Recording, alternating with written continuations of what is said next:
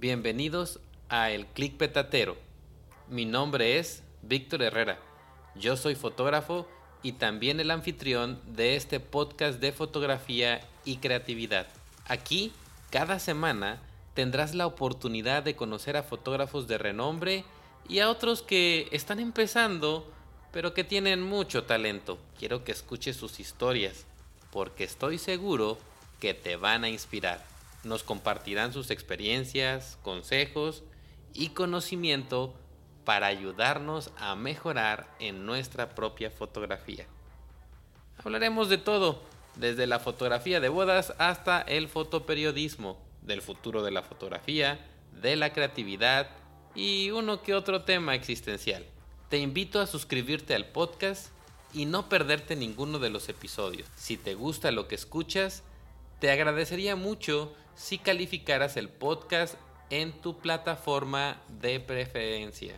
También puedes enviarnos tus preguntas y sugerencias a través de nuestro número de WhatsApp más 52, que es el código del país, y el número 961-359-4972.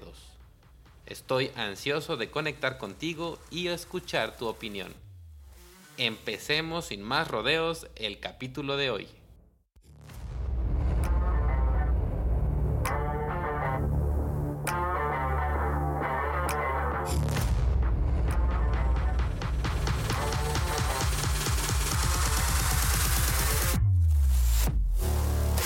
El clic petatero con Víctor Herrera.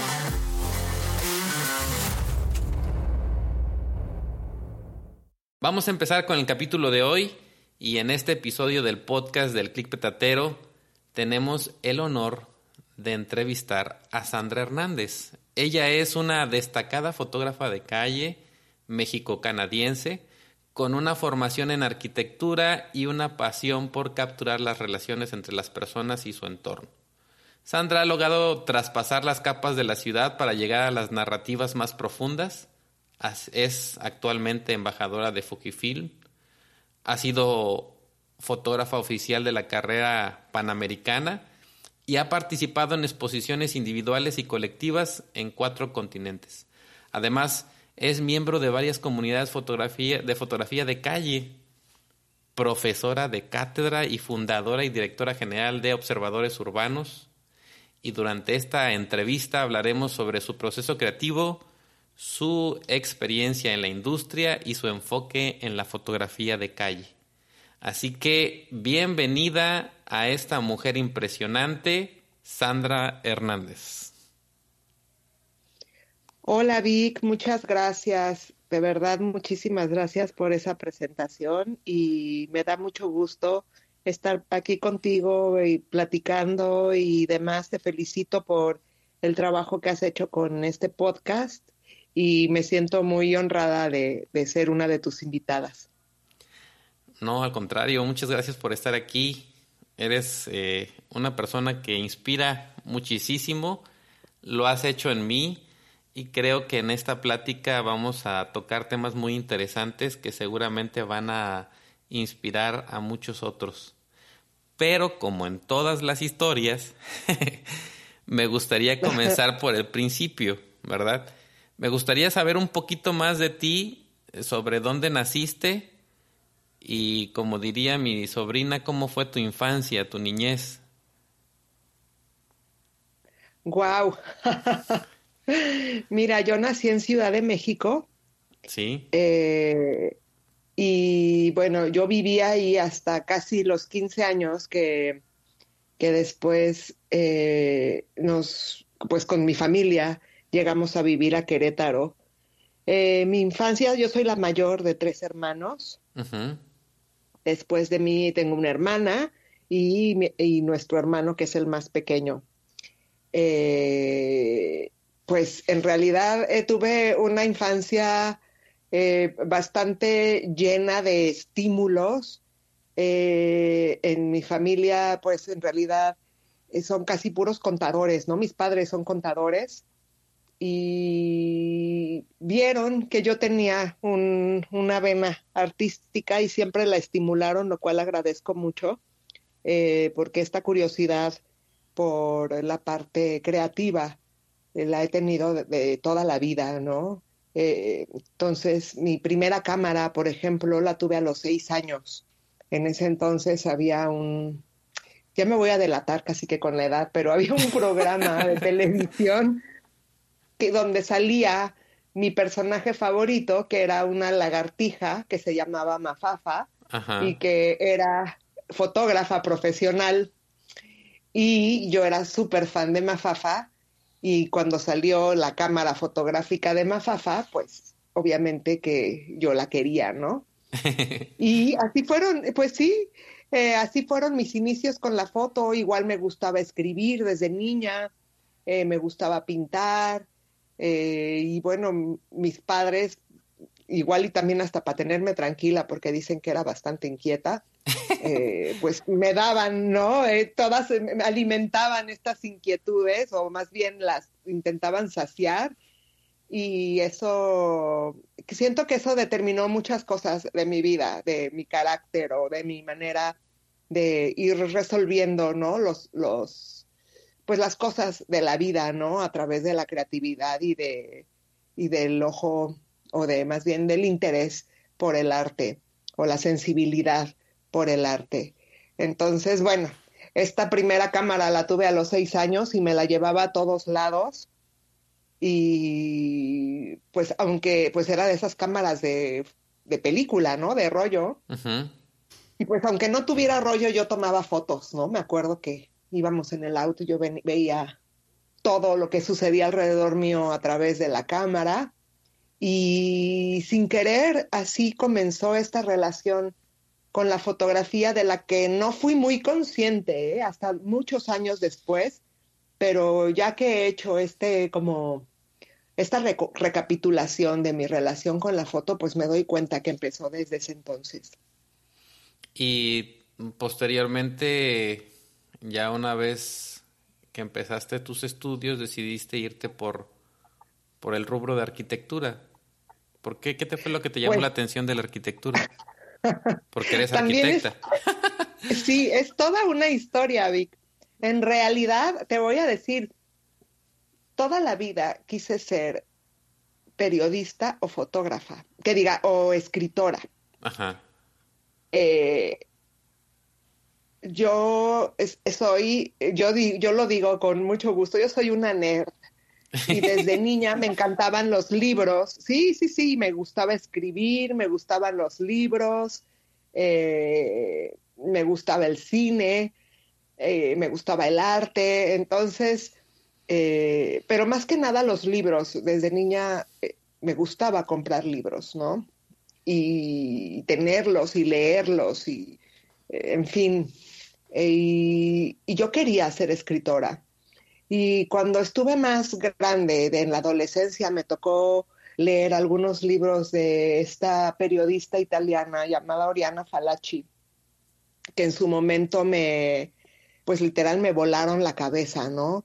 y eh, me parecía una mujer culta, una mujer que hacía pues cosas diferentes a lo que hacían las mujeres de su tiempo, ¿no? Ella entrevistaba a grandes personalidades, se ponía tú por tú con, con pues, eh, eh, con figuras masculinas de poder, ¿no? Y, y, eso para mí causó una gran admiración que hubiera una mujer que hiciera eso, sobre todo, pues, en los años 80, ¿no?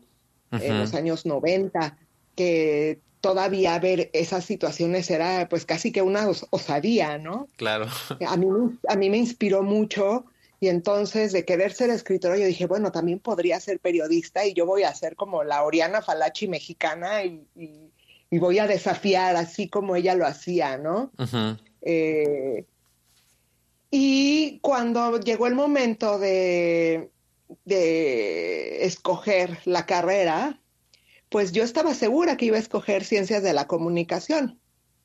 Eh, y, al hablar con una amiga que había, que estaba estudiando esa carrera, eh, en, bueno, en la universidad donde yo estudié en el TEC de Monterrey, y pues yo tenía ahí una beca y demás, yo pensaba seguir estudiando ahí por diversas razones, y ella me dijo, oye Sandra, pero espérate, aquí la, la, la carrera tiene un enfoque más bien eh, organizacional, mucho más enfocado a las empresas y demás. O sea, aquí no hay clases ni de periodismo, ni de fotografía, ni de nada de lo que tú quieres hacer. O sea, tal vez tendremos una o dos materias y ya, pero todo el enfoque es, es organizacional. Esto me lo dijo una semana antes de las inscripciones en la universidad. Wow.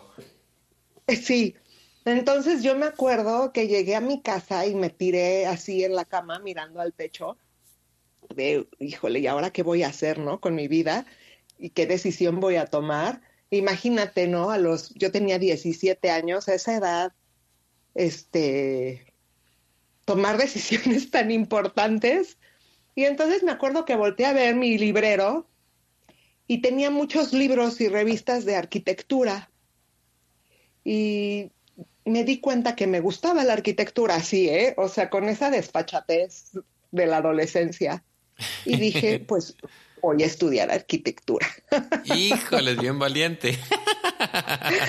Sí, en unos años antes, un par de años antes, eh, mis padres construyeron una casa y yo iba con mucho gusto, ¿no? Con mucha curiosidad y me gustaba leer los planos y demás, pero nunca hice caso tampoco a esa, pues a ese gusto, ¿no? Porque yo ya tenía como clarísimo que lo mío era como el periodismo o la literatura. Entonces, cuando tuve que hacer ese como ajuste, mmm, fue cuando me di cuenta que me gustaba la arquitectura, estudié arquitectura y ha sido una carrera que me ha dado muchísimas satisfacciones y siento hoy por hoy que también la arquitectura, gracias a lo que he aprendido a de la arquitectura, no solo como ejercicio de la disciplina, sino como todos los aprendizajes secundarios y paralelos, eh, todo eso ha influido en la fotógrafa que soy, ¿no? No solo en el tipo de foto que hago, sino también en mi sensibilidad y demás. O sea, la arquitectura es más que nada para mí es una discusión siempre entre arquitectos, ¿no? ¿Qué es la arquitectura? Pero para mí es una ciencia social, es una, es una disciplina, es un oficio que, que debe estar enfocado en, en, el mejor vivir, ¿no? En los demás, en procurar una mejor calidad de vida. y, y es tan diversa y tan interesante y tan apasionante que, que siento que en su momento tomé una muy, muy buena decisión. Me ha llevado por caminos súper interesantes, me ha dado muchísimas satisfacciones y... Y hoy eres maestra de, de, la Escuela de Arquitectura, Arte y Diseño del TEC de Monterrey, ¿va? Sí, ahora eh, soy catedrática del TEC de Monterrey y mi especialidad con los años fue el diseño arquitectónico. Eh, después, pues yo me fui a, a, Canadá y ahí estuve trabajando como diseñadora senior. Entonces, pues ese ha sido también la parte creativa, ¿no? Uh -huh. Volvemos a lo mismo. Ese, esa fue mi expertise y, y bueno, ahora eso es lo que, lo que enseño en la universidad. Oye, Sandra, ¿y cómo te ha enriquecido o te enriquece todavía hasta el día de hoy el dar clases? Ah, dar clases súper bonito. También hay muchas, muchas satisfacciones eh, que vienen, ¿no? Con el proceso de la docencia. Eh, a mí, uno, pues, es mantenerte al día, ¿no? Uh -huh. Es, es una, una obligación como profesora, estar al día con, con, las materias que doy, con lo que está sucediendo, mantener mi cultura eh, eh, pues bien afilada ¿no? y afinada. Y, y, eso es por un lado. Por otro lado, eh, mi proceso de enseñanza pues ha tenido también que estar evolucionando y que estar eh, mejorando, ¿no? También he tenido que aprender a ser profesora, lo cual me ayuda también en los talleres que doy de fotografía ahora, ¿no? eh, porque a veces uno puede ser un buen o mal fotógrafo, pero y, y por otro lado, puede ser un gran fotógrafo y quizá no el mejor para enseñar. Y a veces gente que no es tan buen fotógrafo o fotógrafa son excelentes para transmitir ideas, para hacer pensar a la gente. Y también eso es puede ser un don, pero también es una habilidad que hay que desarrollar, ¿no? Sí, como... Eh, y, pues justamente eh, la docencia en la universidad pues me ha ayudado a desarrollar eso. Y finalmente pues la gente que conoces, ¿no? Eh, por, por, un lado están los alumnos, las alumnas que, que son un una bocanada de aire fresco, ¿no? A mí me encanta llegar a la universidad y oigo risas por todos lados que digo, ¿de en qué momento se nos va esa chispa, la verdad, ¿no? Nos convertimos como en gente como más este solemne, más seria, porque eh, allá luego los oigo y se ríen de unas cosas y me da risa porque digo, son unos bobos, pero qué padre que sean así, ¿no? Que, que oigo risas por todos lados, tienen una chispa, una frescura. Eh, Pero eso te mantiene joven, Sandra. ¿Eh? Eso también te mantiene joven. Por supuesto que te mantiene joven. Eh, también me inspira mucho ver cómo cambian las cosas, ¿no? Y de las ideas de los chicos. ¿No? Que ya se expresan de manera diferente, tal vez a, los compañeros que yo tuve en la carrera, por ejemplo, ¿no? Eh, que ya, ¿no? Yo tenía compañeros que me decían, es que tú nunca te vas a casar si vas a la obra, cosas así, ¿no? Y ves que ahora las ideas cambian. Claro. Sí, claro. Y eso también es muy inspirador y muy alentador, ¿no? Uno dice, ok, o sea, hay esperanza.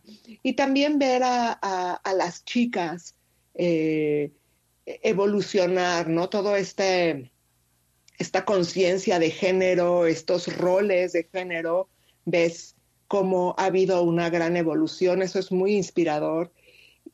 Eh, yo veo que se critica mucho a las generaciones nuevas, que si son irresponsables, que si, no sé, eh, que ya no es igual, que no se comprometen, etcétera. Pero yo veo generaciones de gente más auténtica, y que, y que no está dispuesta a, pues, a agachar la cabeza porque alguien más es la autoridad, ¿no? O sea, ya mira los ojos a la autoridad, eh, confronta las ideas, no nada más obedecer por obedecer, ¿no? Nosotros venimos de una generación educada en, en la obediencia como una virtud, lo cual yo, yo desde que tengo memoria nunca lo he visto así, ¿no? La obediencia sin cuestionamiento no es una virtud para mí.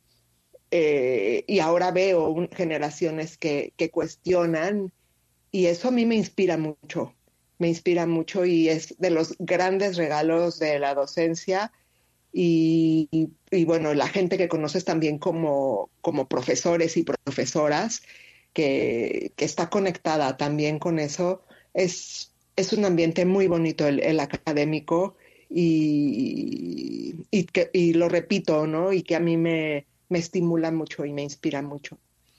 Eh, es totalmente cierto. Eh, tengo la oportunidad también de, de, dar clases y todo lo que mencionas es algo en lo que me veo reflejado y a mí me ayuda muchísimo. La razón por la cual empecé a hacerlo es porque precisamente como comunicólogo y especialmente me, me gusta mucho la comunicación a través de las nuevas formas que el ser humano ha tenido para dar sus mensajes, que es eh, las redes sociales, eh, cómo poder transmitir ¿no? nuestra personalidad a través de, de una marca en las redes sociales.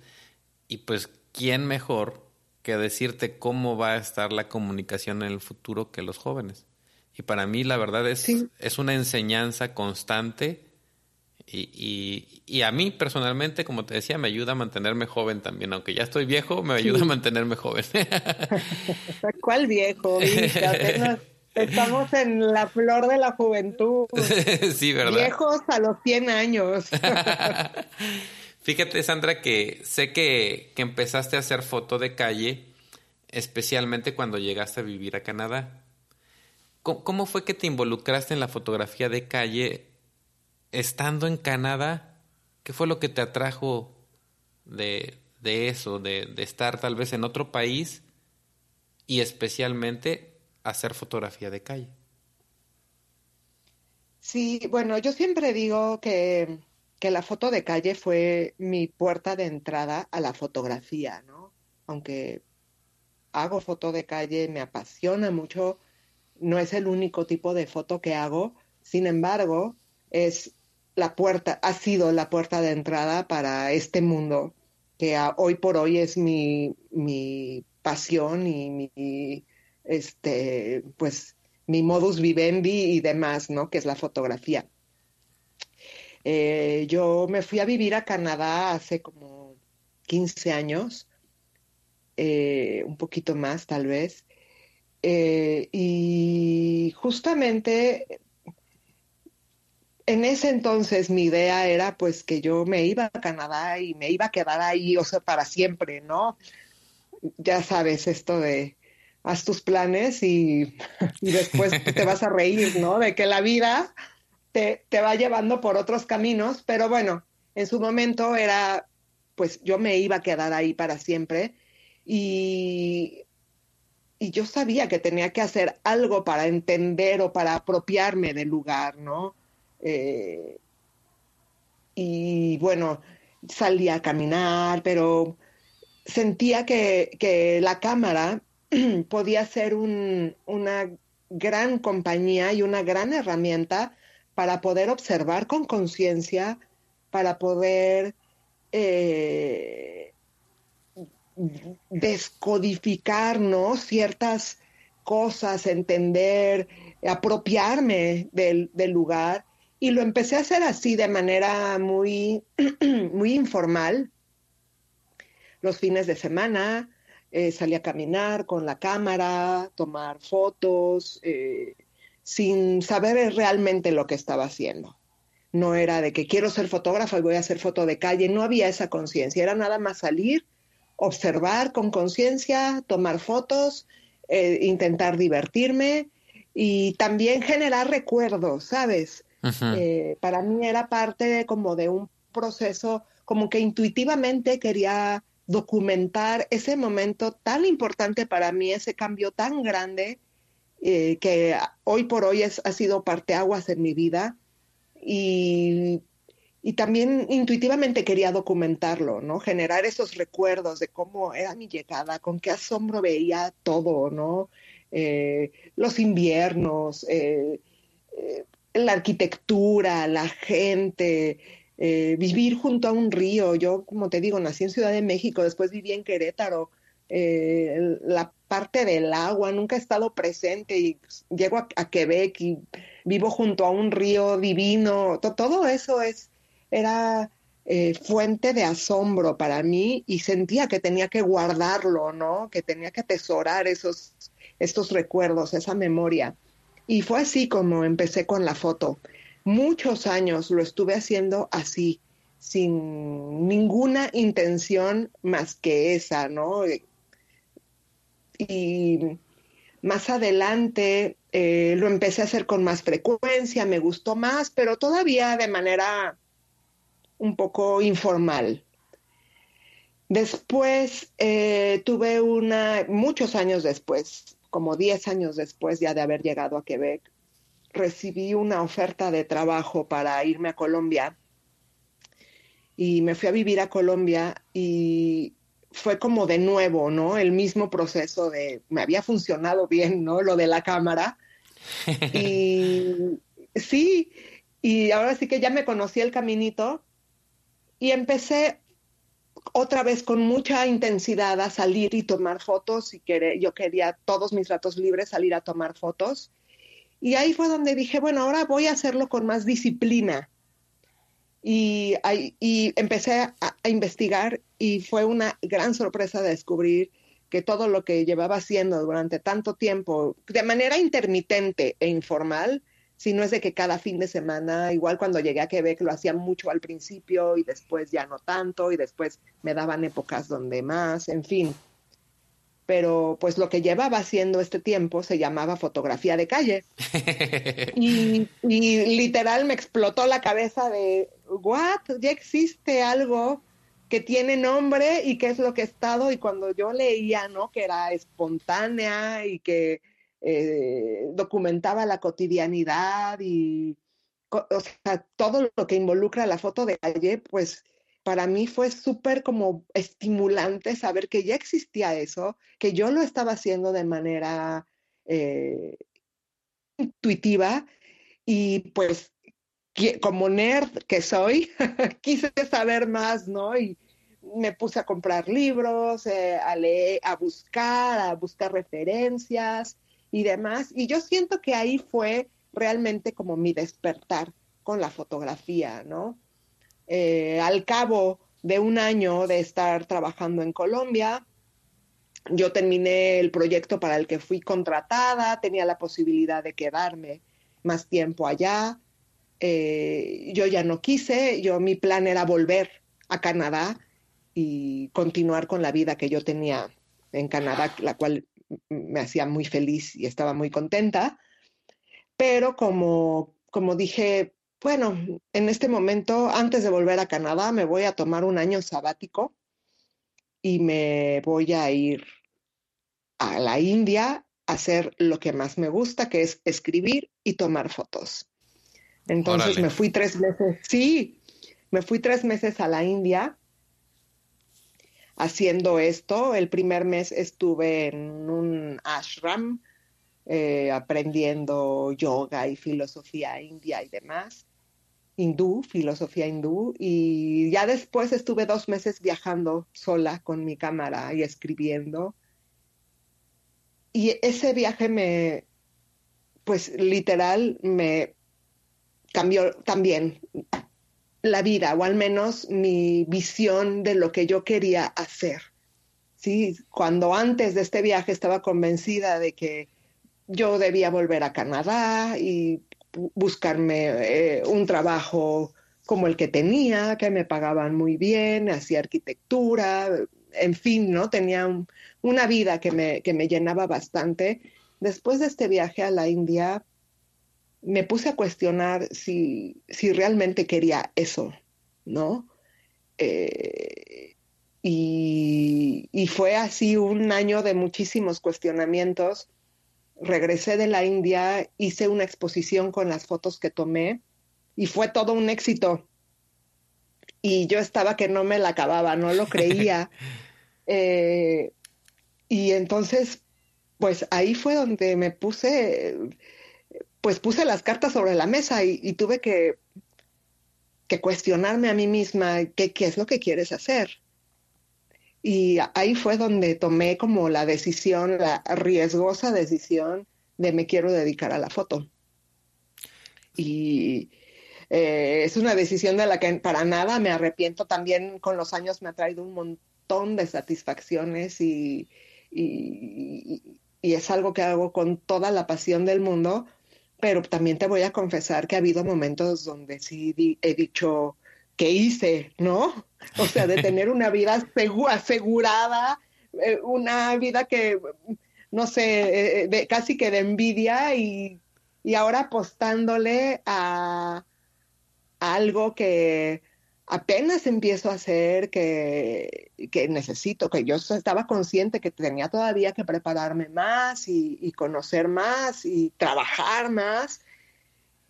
Y bueno, eh, ha sido una jornada desde entonces súper bonita e interesante.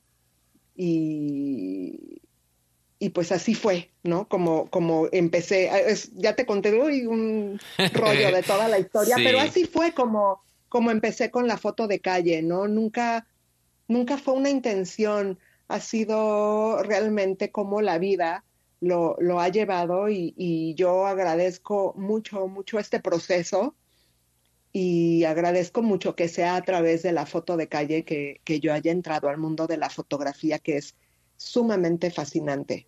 Y nada, en, ahora te lo digo, nada en la vida me ha hecho sentir tan plena como la fotografía. Y mira que la arquitectura me ha, hecho muy feliz por muchos años, pero, pero la fotografía me da una plenitud, eh, una satisfacción, una conexión con el mundo que nada, nada de lo que he hecho en la vida me ha hecho sentir eso, solo la fotografía. Mira qué interesante, qué bonito.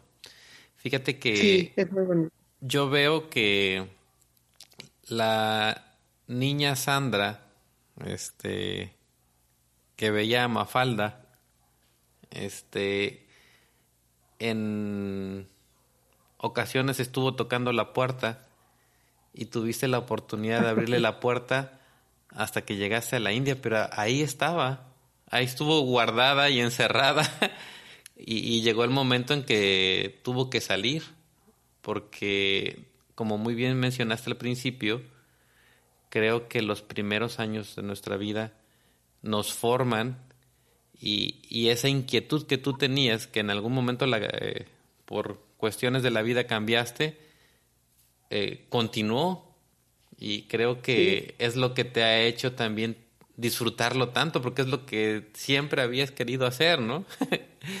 Entonces, eh, sí, dime. No, es que esto que estás diciendo me, me, me, ha puesto la piel de gallina, Vic, eh, porque siempre lo he pensado así. O sea, literal, haz de cuenta que, que estás hablando estás hablando, estás poniéndole voz a, muchas, eh, a, las ideas que he tenido al respecto, ¿no? Y de hecho, eh, cuando me cayó el 20 de eso que tú me acabas de decir, ¿no? Que finalmente era mi niña eh, y mis inquietudes que tuve toda la infancia y la adolescencia manifestándose en este momento de mi vida, pienso que los orientadores vocacionales cuando llegan los jóvenes, ¿no? Con estas crisis de, de qué voy a hacer, de, a qué me voy a dedicar, la primera pregunta que tendrían que hacer es ¿qué quería ser de niño? Y, y, por ahí empezar, ¿no? Quizás sí habrá quien diga pues astronauta, pero, o no sé, pero, pero en muchas otras eh, circunstancias escucharán cosas como fotógrafa o periodista y, tal vez jalar por ahí. Yo creo que esas, esas eh, deseos de infancia, esas, ¿cómo te diré?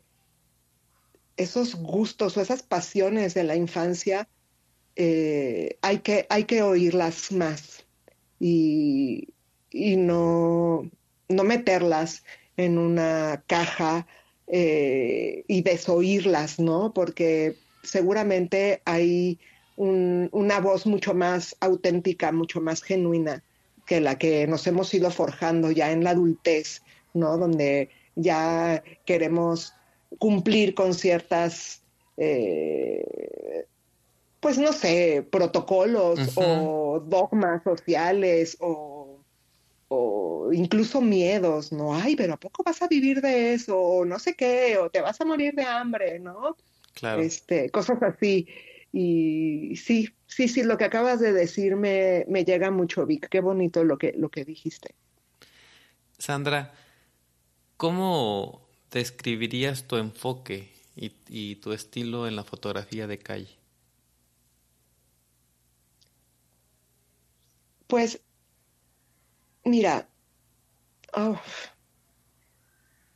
creo que es, ha sido un enfoque no solo en la foto de calle, porque te digo que quizá no quisiera que, que se me que, ser solo relacionada con la foto de calle. La foto de calle es tal vez el género que hago, del trabajo que más se conoce, ¿no? pero... ¿Qué más haces aparte de fotografía de calle, perdón? Como la foto documental, por ejemplo, ¿no? Eh, que, que son como hermanas. Finalmente la foto de calle documenta lo cotidiano y la foto documental normalmente está más enfocada en lo extraordinario, ¿no? Mientras la calle es lo ordinario, lo documental es lo extraordinario un poco. Eh, pero bueno, en cuanto a la foto de calle, creo que ha sido una, un enfoque que, que cambia. Para mí, la foto de calle es el campo experimental, ¿sabes? Eh, me gusta estar haciendo cosas diferentes. No me siento cómoda encontrando una fórmula y, repitiéndola una y otra vez, ¿no? Obviamente que si ves el cuerpo de trabajo, pues sí verás eh, ciertas cosas que se repiten o ciertos lenguajes o una manera de disparar, pues que se repite. Sin embargo, me gusta sentir que la foto de calle, así como, mira, hace, hace unos días justamente platicaba con alguien más que no era una coincidencia que la foto de calle como tal, ¿no? Con este nombre, o sea, porque la foto de calle se hace desde los inicios de la fotografía, pero Ajá. así con este título y, y definición como la conocemos hoy por hoy, surgió paralelamente con el jazz. Sí, sí, sí.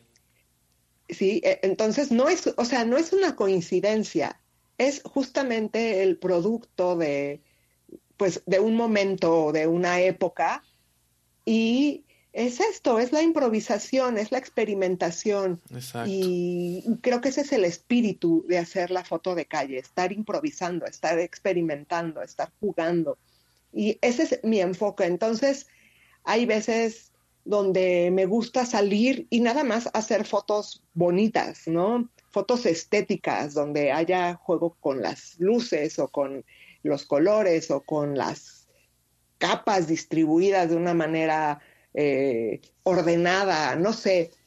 Pero hay veces donde también me interesa mucho eh, el enfoque humano, ¿no? Estas, estos puntos que veo donde todas las personas conectamos. Eh, porque si algo me ha enseñado la fotografía es que no importa el país ni el rincón del mundo en el que estemos, las personas tenemos más similitudes que diferencias. Y es muy bonito poder con la foto conectar esos puntos.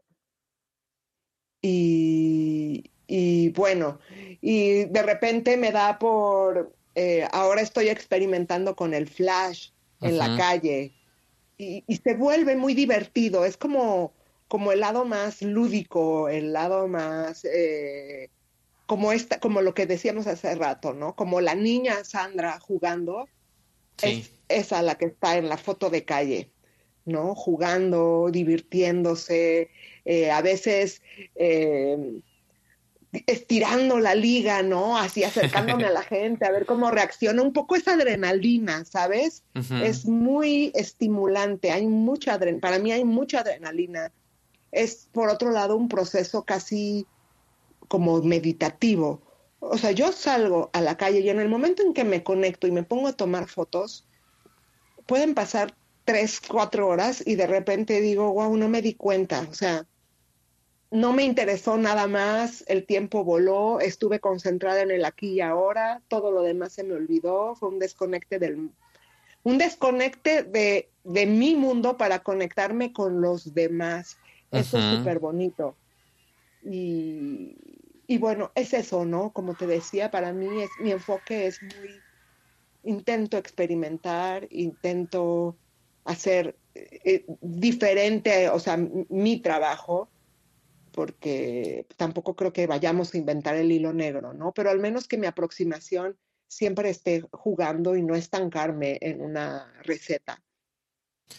¿Y qué retos te has encontrado en la fotografía de calle? ¿Cómo los has superado, Sandra? Mm, Pues los retos son más que nada propios, o sea, de querer hacer cierto tipo, o sea, de querer hacer composiciones más complejas cada vez, o en un principio pues eran composiciones más simples, eh, después quise cambiar eso, parece fácil, pero no lo es. Eso pasa mucho con la foto de calle. Es un género que parece fácil, pero para nada lo es. Y mucha gente me ha dicho, es que yo pensaba que pues, la foto de calle era salir con tu cámara y empezar a tomar fotos, ¿no? Sí, cómo no. y no, no, hay mucho trabajo detrás. Cuando uno lo hace por, quizá al principio, sí puede ser un poco así, ¿no? De que sales y tomas fotos y a ver si alguna pega. Pero cuando uno quiere justamente ir mejorando, o como tú dices, eh, pues resolviendo los retos que se van presentando, entonces ahí desbloqueas un nivel del videojuego y te das cuenta que no es solo salir y tomar fotos, es buscar lugares, es investigar, es prepararte, es, eh, es intentar, intentar, intentar hasta que te salga. Y esos son parte como, como de los retos, ¿no? De querer ir haciendo cosas diferentes y cada vez más complejas en diferentes sentidos. Y, bueno, eh, más que retos en particular que, que, yo te pueda decir, pues ha sido esto, ¿no? El proceso, el, si tuviera que resumirlo, el reto más difícil es confiar en el proceso, ¿sabes? Porque uno quiere que las cosas salgan, uno quiere ver resultados inmediatos, todos, todos, o sea, todos en el mundo queremos que los resultados se presenten lo más rápido posible. Es naturaleza humana. Exacto. Y en la foto de calle no sucede y eso puede ser muy frustrante. Y aprender a confiar en el proceso, a no, eh, pues a no bajar la guardia, a ser constante, a ser disciplinados, eh, eso es, es todo un reto y para mí ha sido así, ¿no? Como, como, como esta, esta, superación de la frustración que trae eh, un género como este tan complejo y que además se ve fácil. ¿Cómo describirías tu proceso creativo al capturar imágenes en la ciudad, Sandra? Mm, mi proceso creativo es muy intuitivo cuando normalmente yo, yo le llamo de esta forma, que tengo siempre dos o tres proyectos en mente a los que trabajo con una disciplina, así como ir al gimnasio o asistir a la escuela. Eh, también, por otro lado, tengo esta parte intuitiva que, equilibra un poco la balanza, ¿no? La, tal vez el rigor de la disciplina, pues la parte intuitiva a veces me ayuda a, pues, a, ¿cómo, diré? A, matizarlo un poco, ¿sí? Y mi proceso creativo va así, o sea, con proyectos eh, muy fijos y muy claros a los que les dedico tiempo, no, o sea, tiempo, horas de fotografía, pero muchas más horas de planeación. Eso no se ve. Las horas de planeación, de estudio, de entender por qué estoy haciendo la foto. También ese es otro nivel del videojuego cuando, cuando nos preguntamos por qué hago esto. ¿Sí? Y está bien ¿no? Quizá para quienes nos escuchen y que estén haciendo foto o estén empezando, no importa si ya llevan un tiempito haciéndolo, preguntarse por qué lo hago. Y yo a mí en los, en los talleres que doy, en los workshops, a veces les hago esa pregunta a la gente y, a ver, ¿por qué haces foto? Y mucha gente se queda así, no sé, y hay mucha gente que, que persigue más como la, fama, por decir, o, la popularidad que, hacer buenas fotografías. Entonces, bueno, cada quien es libre de, tener las aspiraciones que quiera, pero con, e, con, base a esas aspiraciones, pues vas orientando también tu ejercicio eh, fotográfico, ¿no? Y yo cuando me hice esa pregunta, pues me di cuenta que para lograr lo que yo quería en la fotografía, pues necesitaba una disciplina, pero por otro lado no me podía eh, someter a un proceso rígido porque eso también mata la creatividad. Y, entonces intento que mi proceso sea un balance entre la disciplina, el rigor, la investigación, eh, te digo, esa parte que no se ve, ¿no? Que, ay, qué padre tu proyecto, pero no es porque coincidió que tomé 10 fotos con el mismo tema, es porque investigué o porque yo decidí que, que era un tema interesante o que, no lo sé, o que al, menos a mí me estimulaba y pensarlo y cómo le voy a poner palabras o cuál es mi objetivo, ¿no? Y eso también me pasa mucho con la foto documental, ¿no? ¿Qué historia quiero contar? ¿Cuál es mi compromiso eh, con, con, esta gente que estoy mostrando?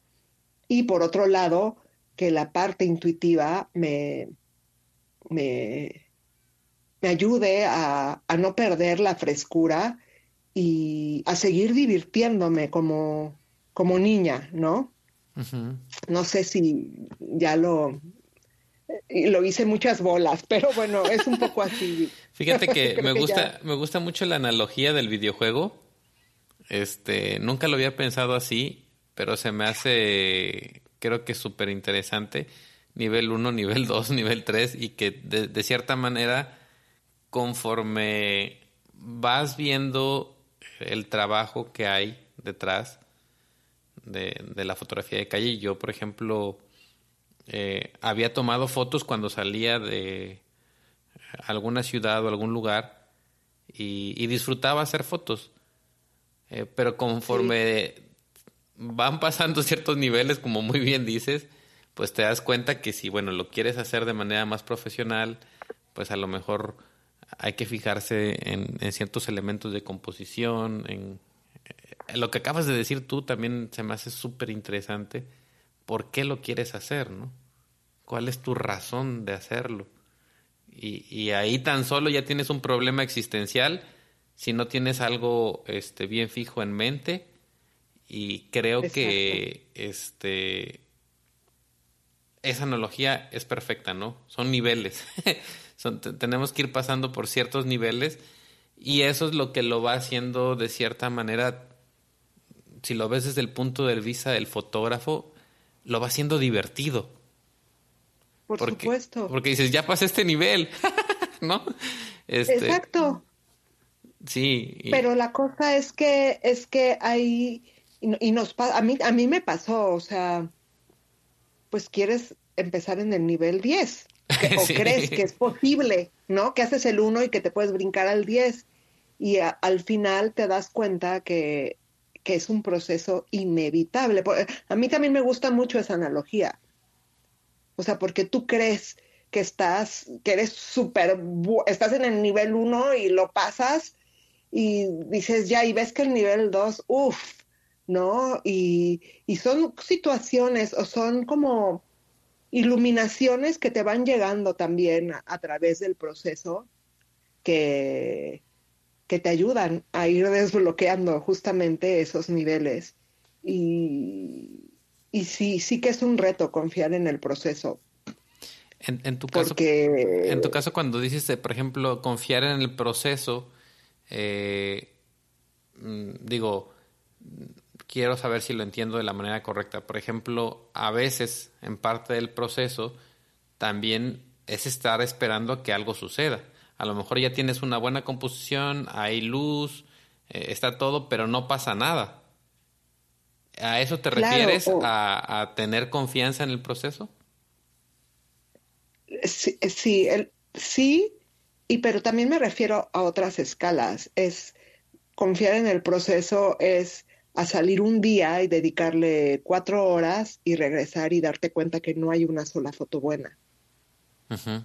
Y que sigue siendo al final del día parte del proceso, porque tarde que temprano va a salir algo, ¿no? Exacto, exactamente. Mientras, mientras más practiques, eh, eh, pues más grandes son las probabilidades de que lo logres, ¿no? Eh, y es que a mí me ha tocado que, por ejemplo, estoy dando un workshop, hacemos una práctica en el exterior y a los 15 minutos eh, llega alguien y me dice, mira, ya tomé, ya tengo mi foto del día.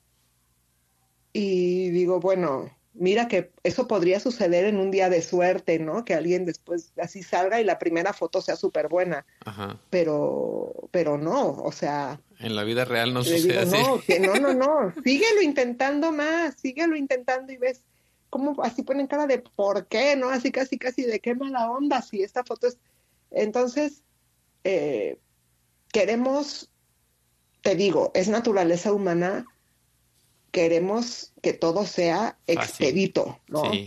Eh, que sea rápido, que salga, y a veces el proceso puede durar años, ¿no? Para empezar a hacer una buena fotografía, pues te puede tomar meses o años. Si eres disciplinado, pues va a ser menos tiempo.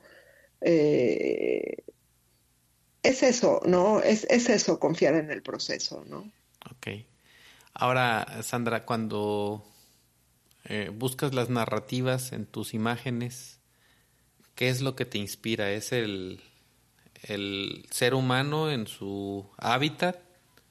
¿O qué es lo que te inspira? ¿La arquitectura? Este. Tal vez la historia que pudiera haber detrás de, de esa persona que forma parte de, de ¿cómo se de la composición que tienes. Sí. Eh, creo que hay muchas fuentes de inspiración cuando uno está en la calle tomando fotos. Una de ellas efectivamente es el contexto, ¿no? Un, lugar, un espacio arquitectónicamente interesante o colorido o proporcionado, eh, con textura, pues claro que de entrada ya es un escenario eh, pues que vale la pena trabajar, ¿no? Que va a traer, que, que, que, que trae buenos resultados. Yo siempre he dicho que eh, es muy importante ver el escenario, ¿sí? Porque aunque esté sucediendo algo, pero si el escenario no es interesante o, o genera mucho ruido visual, pues ya la foto ya no se logró al 100. Entonces, sí, el escenario es interesante, me inspira mucho la luz, eh, sobre todo en foto de calle, bueno, en todo el tipo de foto, pero en la foto de calle, si no hay una luz interesante, eh, para mí no es interesante. Aunque esté pasando algo interesante, te podría decir que en el 90% de los casos no me interesa tomar foto. ¿Sí? Sí ha habido ocasiones donde tomo fotografías donde quizá la luz no sea la mejor, pero pero hubo algo que compensara, tal vez mm, los colores o tal vez la posibilidad de la composición o la geometría, pero para mí el primer, digamos que el primer punto que me hace como inspirarme es ver una grieta de luz o un reflejo de luz, una luz interesante, luz nocturna, no sé y eso, eso me inspira, ¿no? Digo, aquí me quedo, esto está bonito, aquí está pegando bien la luz, aquí esto se, le puede sacar mucho jugo. Otra cosa, sí el aspecto humano me interesa, eh, eh, esos, más que la historia, porque no, yo no creo honestamente que con la foto de calle, con una sola fotografía podamos contar una historia se puede sugerir una historia que el observador, uno como fotógrafa, ¿no? Yo como fotógrafa sugiero una historia y quien la vea se hará, se creará su propia historia. Pero yo no, para nada creo que con una foto se pueda contar una historia.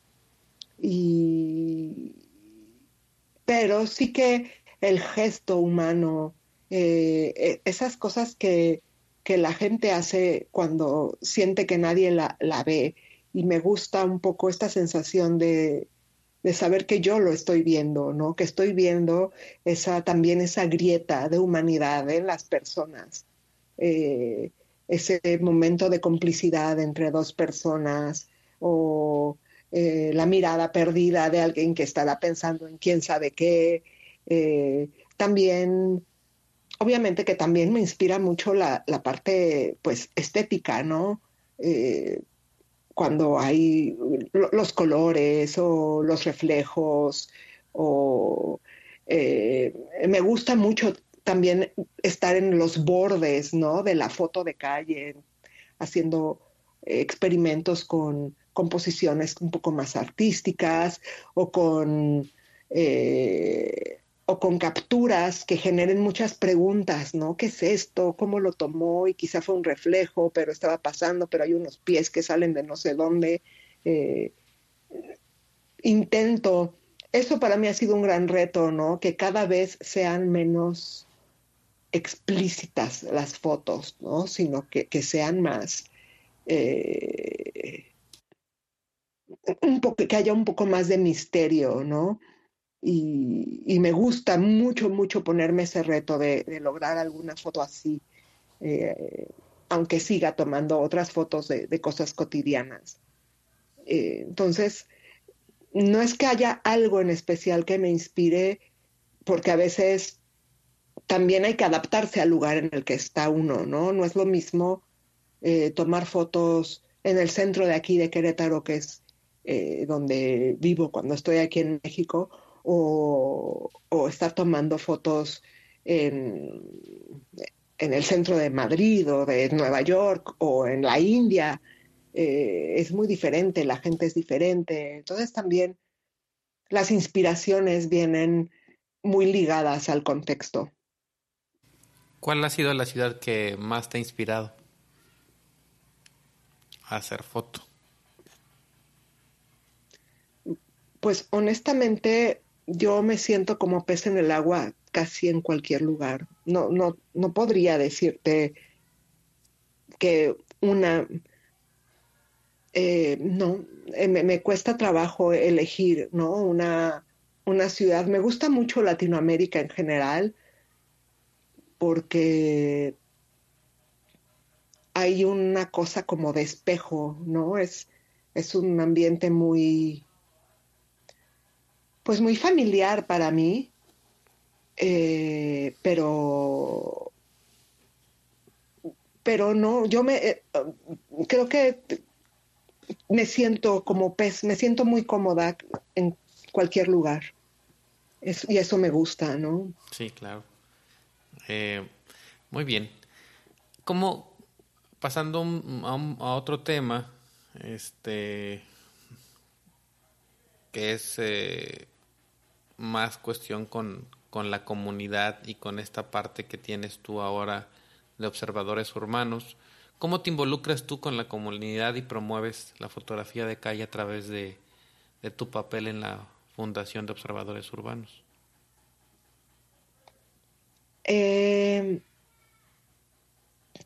Observadores urbanos surgió cuando, cuando yo regresé a México y, y yo ya clavada ¿no? con este tema de la foto de calle, empecé a buscar referencias de qué, de qué se hacía en México. Eh, porque normalmente la mayoría de las referencias que encontré pues eran de cosas en Europa, en Estados Unidos, muchas cosas en Asia, sobre todo en Japón pero de qué se hacía en Latinoamérica no encontré, no encontré mucho, la verdad. Y pues entre más buscaba referencias, pues no, no, había algo que, una comunidad, ¿no? Que, compartiera o que hubiera eh, libros, ¿no? Con fotografía de calle, en fin. Eh, y esa fue lo que, pues lo que me motivó ¿no? a, fundar observadores urbanos y por otro lado ver que también la foto de calle en Latinoamérica en general, la foto de calle latinoamericana es poco conocida en el mundo. Y pues yo también pensaba, bueno, si no nos voltean a ver, pues nosotros nos hacemos nuestra propia vitrina, ¿no? claro. Eh, Exacto, no necesitamos que nos reconozcan fuera, nosotros nos hacemos nuestra vitrina. Y así surgió Observadores Urbanos. Eh, ha sido un proyecto que, que me ha traído muchas sorpresas muy bonitas porque por un lado se ha generado una comunidad de gente muy fiel, ¿sabes? De gente que nos sigue mucho, que participa, eh, que llena los, los workshops que damos, que eh, está ahí en todas las actividades que realizamos. Y eso es muy bonito porque se empiezan a conocer y empiezan a ver relaciones, eh, se empiezan a generar también amistades, ¿no? A través de esta comunidad. Yo también a través de la comunidad he tenido oportunidad de conocer gente muy interesante que, que pues mucha de esta gente a la larga se ha convertido también en, en, grandes amistades, ¿no?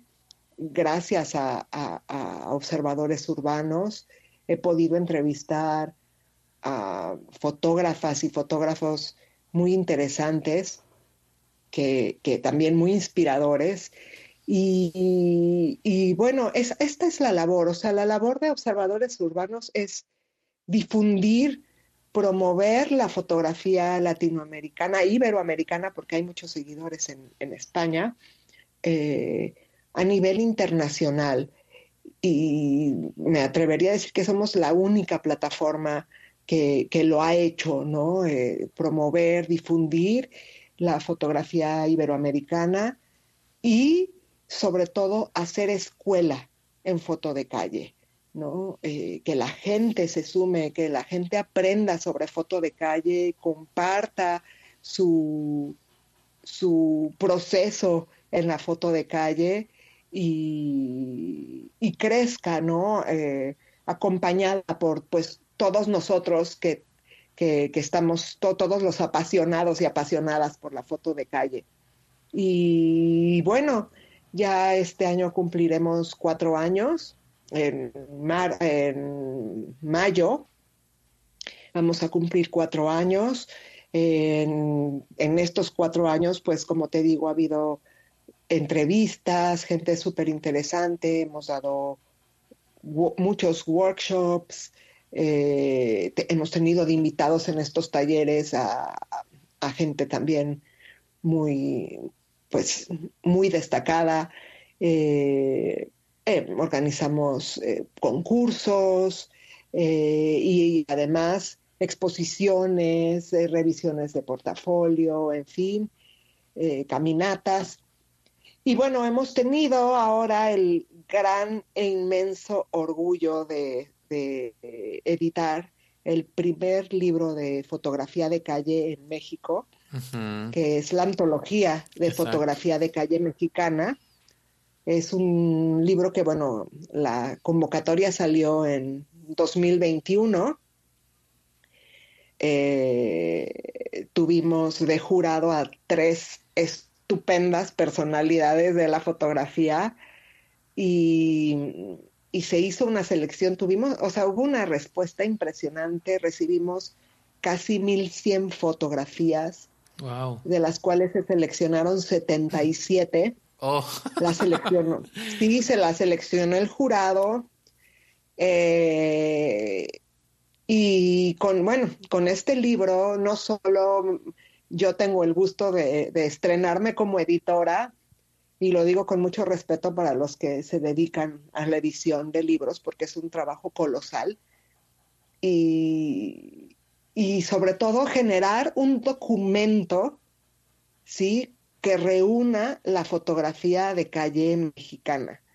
Y es realmente, es un libro que está ya por, por, primero, la idea era hacer una publicación digital, pero el libro salió tan bien, con una calidad tan, pero tan buena, que el año pasado estuvimos eh, buscando patrocinadores y la manera en que se pueda eh, publicar en físico y eh, pues está a punto ya de salir la versión impresa de este libro eh, que, nos ha patrocinado la, impresión la Secretaría de Cultura del Estado de Querétaro.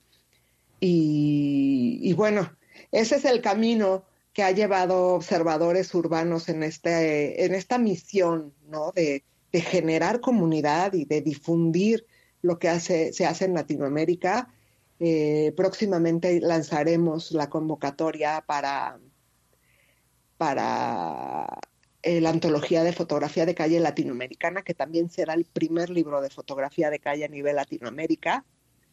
Y pues ahora ya que salga el libro impreso, vamos a estar presentando el libro. Eh, este libro se presentó ya en el Festival de Fotografía de Calle de Tabasco, eh, ahora en noviembre.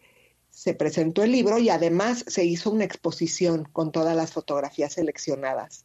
Y bueno, seguiremos eh, haciéndolo eh, por diferentes lugares de la República con, este material de la antología y preparándonos para el siguiente libro. Entonces creo que, que le auguran todavía a observadores urbanos, le augura eh, pues muchas realizaciones y, y me emociona ¿no? que la comunidad siga creciendo y se siga difundiendo el trabajo de, de, pues de, toda esta gente que, es apasionada de, este género fotográfico. Pues fíjate, Sandra, que eh, muchas felicidades porque el trabajo que has hecho eh, ha inspirado a muchos, como te decía al principio. Eh, hay muchos fotógrafos con los que platico que te ven como una referencia en la fotografía de calle, como una inspiración eh, como lo mencionaba al principio, para mí lo ha sido. Eh, y Gracias. Se agradece bastante el tener esta vocecita. Me gustó mucho la, nuevamente la, la manera en cómo lo expresaste en esta analogía de la vitrina. Nosotros creamos nuestra propia vitrina y siempre he pensado eso, ¿no? Si las cosas no pasan, pues tienes que hacer que sucedan, porque de otra manera no, no, no van a pasar, ¿no? Así de sencillo. Entonces, eh, esta labor que has estado haciendo eh, es un gran trabajo. Creo que eh, esta parte a lo largo de la plática que me has llevado ahorita, logro darme cuenta que la arquitectura te ha brindado muchas tablas. Porque una de las cosas que, que es indispensable para un arquitecto es estar eh, bien organizado, es eh, tener este proceso de calcular bien las cosas. Y creo que a lo largo de la plática nos hemos dado cuenta que las cosas que has logrado no son cosas que has logrado por casualidad, sino que hay un trabajo previo que tenemos que hacer todos y que este trabajo previo significa también horas de estar pensando, de estar meditando, de estar organizándonos, de planear las cosas de la manera adecuada para que surjan como deben de ser. Y a lo largo de, esta carrera que has tenido, este, algo que a mí me, me gusta mucho, Sandra, es el hecho de que eres mujer y es la persona que está adelante en la cabeza de observadores urbanos. Porque sin lugar a dudas, eh, ahorita me vas a platicar tú, pero seguramente me imagino que te has visto afectada en la industria de la fotografía por la cuestión de género, eh, aunque ya se supone que estamos en el siglo XXI, pero eh, a veces es sorprendente, lo veo yo tan solo en mi comunidad. Eh, y a mí, para mí, eso es un orgullo, porque tú estás a la cabeza, tú estás en, eh, trabajando, es, es, cierto, es cierto que hay mucha gente detrás, ¿no? En observadores urbanos, pero el hecho de que estés demostrando este valor para hacer las cosas y que las cosas surjan, es algo que definitivamente todos debemos de, aplaudir, ¿no? ¿Cómo, ¿Cómo te ha afectado a ti en tu carrera el hecho de ser mujer? ¿Y cómo te involucras en comunidades como, como women, Street Photographers?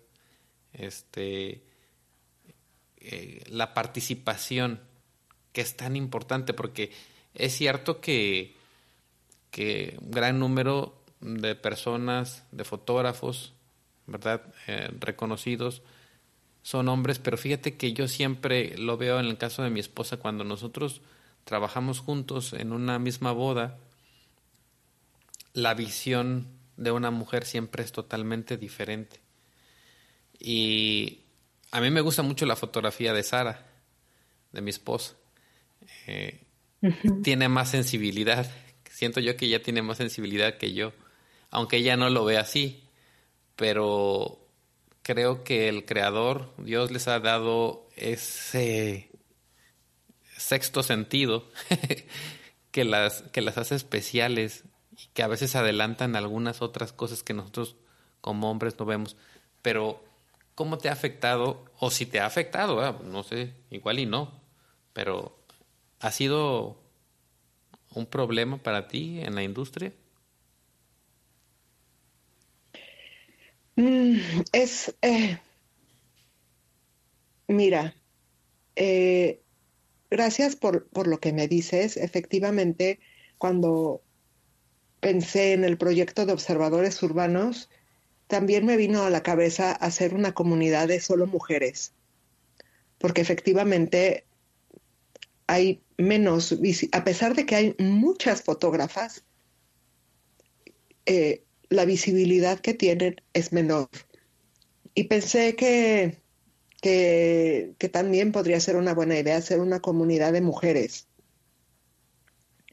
Y mientras meditaba en el proyecto, eh, yo llegué a la conclusión de que iba a ser un mensaje más poderoso, hacer una comunidad abierta a todo mundo, pero que la cabeza fuera una mujer.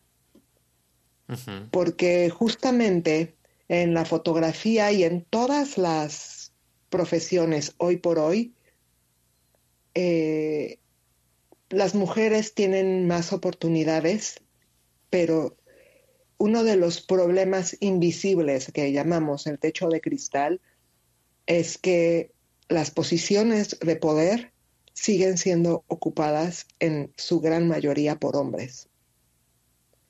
Eh, yo no he tenido problemas como tal, ¿no? Evidentemente, si tal vez eh, gente que ataca, ¿no? O que critica eh, porque soy mujer o por lo que tú quieras. Los problemas que hay en la competencia, yo quiero pensar común y corriente de la fotografía, ¿no? si ha habido quizá mala onda de parte de, de ciertos colegas que pues estaría más padre sumar, ¿no?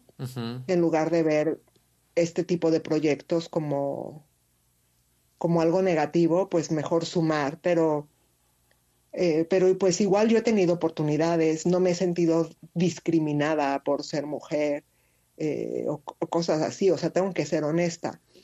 Pero lo que sí he visto es que en el momento en que hay que dar visibilidad al trabajo de alguien, eh, las mujeres salen afectadas en cuanto a proporción, ¿no?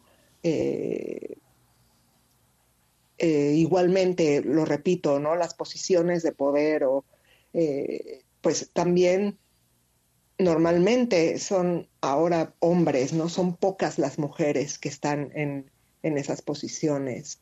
ves los, los concursos de, de vamos a, vamos a hablar solo de foto de calle, pero ves los concursos de foto de calle y, y la mayoría de los jurados son hombres, ¿no? O de los solo shows, que así le llaman, ¿no? Las exposiciones individuales estelares del festival son de hombres. Eh, entonces son cosas muy sutiles, ¿no? Porque te, dicen, sí, sí, las mujeres están aceptadas y te tienen las mismas oportunidades. Es verdad, pero al momento de dar la visibilidad, de, establecer ciertas jerarquías, esas posiciones las tienen más favorecidas los hombres, tienen, digamos que, eh, el punto a favor, ¿no? Em, entonces, eh, hace un, no me acuerdo si fue el año pasado, que hubo un, eh, pues hay un escándalo, ¿no? Con el Italian Street Photography, por ejemplo, ¿no? Donde justamente Gulnara Samoilova, que es la, fundadora de Women Street Photographers, eh, ella denunció, ¿no? Sacó una estadística y dijo, de todos los jurados, de los 10, hay una mujer, voy a inventar porque no me acuerdo de los datos precisos, ¿no? Pero los jurados son su mayoría hombres, eh, la exposición principal es hombre, o sea, todos eran hombres, ¿no? Eh, y este año, eh, el Italian Street Photography, eh, el festival eh, de, Italia, lanzó su convocatoria y ya puso en, su, en el jurado de los concursos una cantidad de mujeres mucho mayor, lo cual es pues un gran logro, ¿no? Pero igualmente ves, el show principal, la exposición principal es un hombre, el orador principal es un hombre. Eh, sí, o sea, todas las posiciones principales, hombres. Y eso son cosas muy, muy sutiles, por eso se le llama el techo de cristal, ¿no? Pero pues es muy, muy gráfica el, término, ¿sí? Es un techo, tú ves hasta arriba, pero en realidad hay un cristal que no te deja ir más arriba. Y eso es todo lo que sigue sucediendo. Yo tengo el honor de pertenecer a una comunidad que se llama Women Photograph. Esa es una comunidad donde están quizá las fotógrafas más destacadas a nivel mundial de, todos los géneros y hacen una labor eh, titánica para eh, estar denunciando y para proponer eh, pues soluciones a esta situación ¿no? de las mujeres eh, que no podemos avanzar en algunas cosas y cada año sacan una eh, pues una estadística donde dicen el porcentaje de mujeres fotógrafas que aparecen en las portadas de los medios más importantes del mundo. Eh, y sí, entonces te dicen, ¿no? Todas las mujeres sí tienen trabajo y hay mujeres que trabajan eh, para el Washington Post, para el New York Times, para el Le Monde, pero, pero qué casualidad que la portada del New York Times durante este año solo el 12% de las fue de, solo 12% de mujeres. El 88% fue para hombres.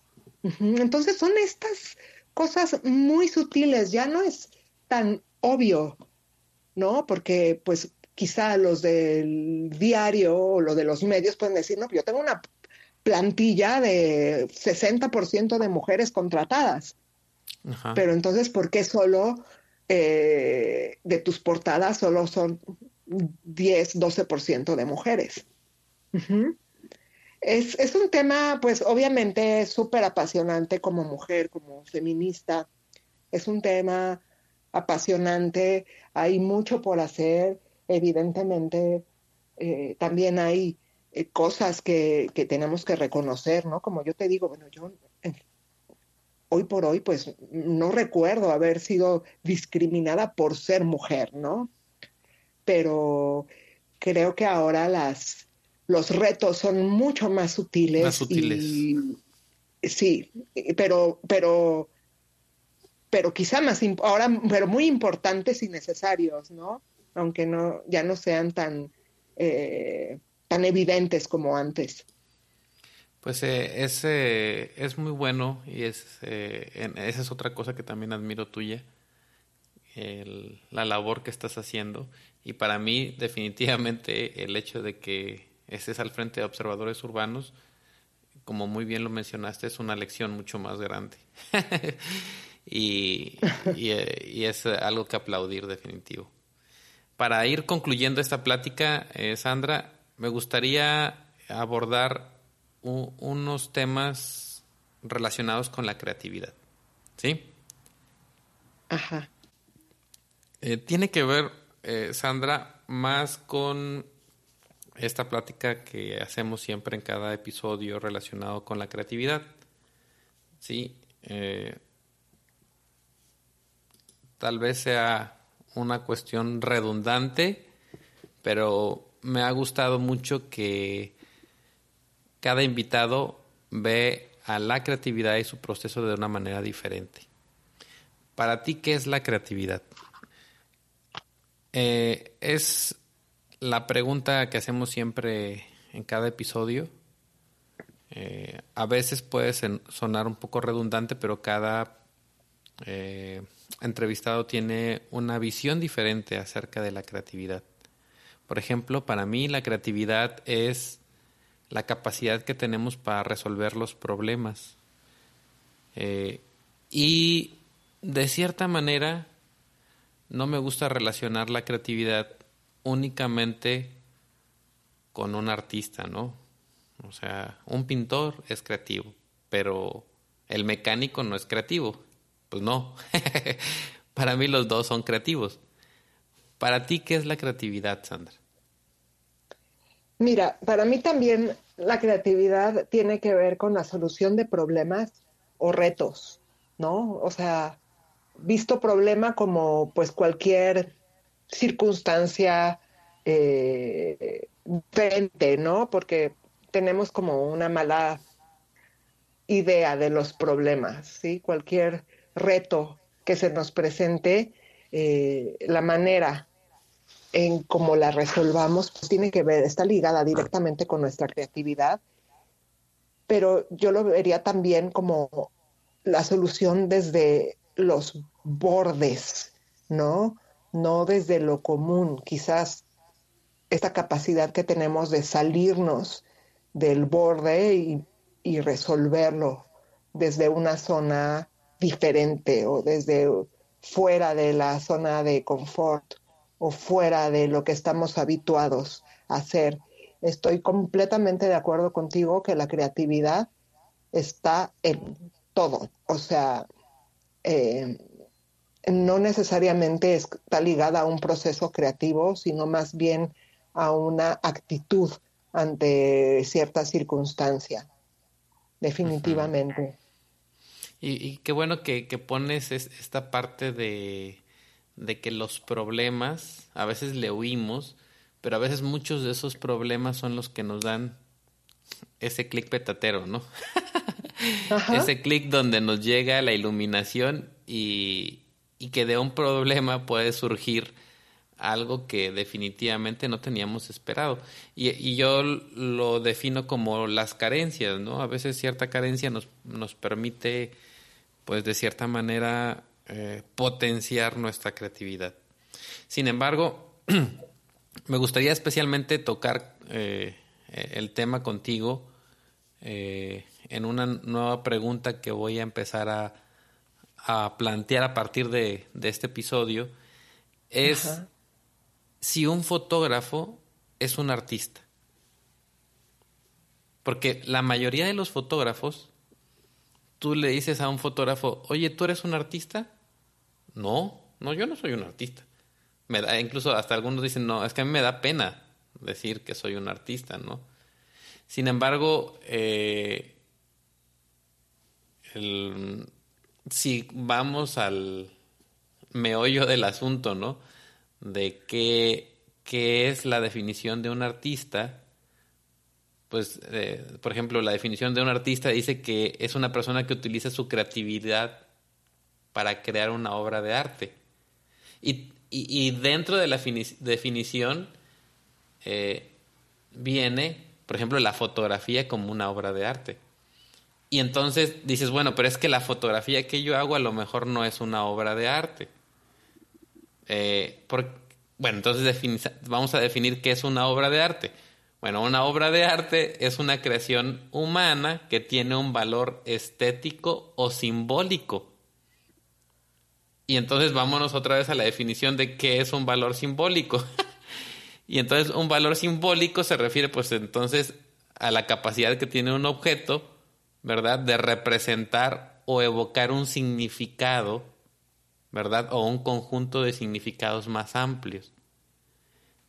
Y entonces teniendo en, cuenta esto, un fotógrafo es un artista y no pensando específicamente, por ejemplo, eh, en la labor que hace, por ejemplo, Lu, ¿no? Que definitivamente es la, la pensamos inmediatamente en un artista como fotógrafo y a lo mejor inmediatamente lo que se nos viene a la mente pues puede ser eh, en nuestro ámbito, pues no sé, Lu Peralta, ¿no? Como ex fotógrafo. Pero quiere decir que los demás no son artistas. ¿Qué opinas tú al respecto? Yo opino que es una es una pregunta que puede tener muchas respuestas y todas son correctas, ¿sabes? Es como de esas, esas preguntas que, pues casi que cualquier respuesta es buena. Creo que más bien tiene que ver cómo se define cada uno. Evidentemente, la fotografía involucra un proceso artístico o creativo más bien, pero el que sea un proceso creativo no necesariamente eh, la, hace arte, porque también tiene que ver los fines. Yo te puedo decir que yo personalmente, yo no me considero un artista. Yo me considero una narradora y fotógrafa, ¿no? Que, mi, que mi fotografía es narrativa, visual. Ajá. Storytelling. Como como ahora se conoce más, ¿no? Todo estas intenciones.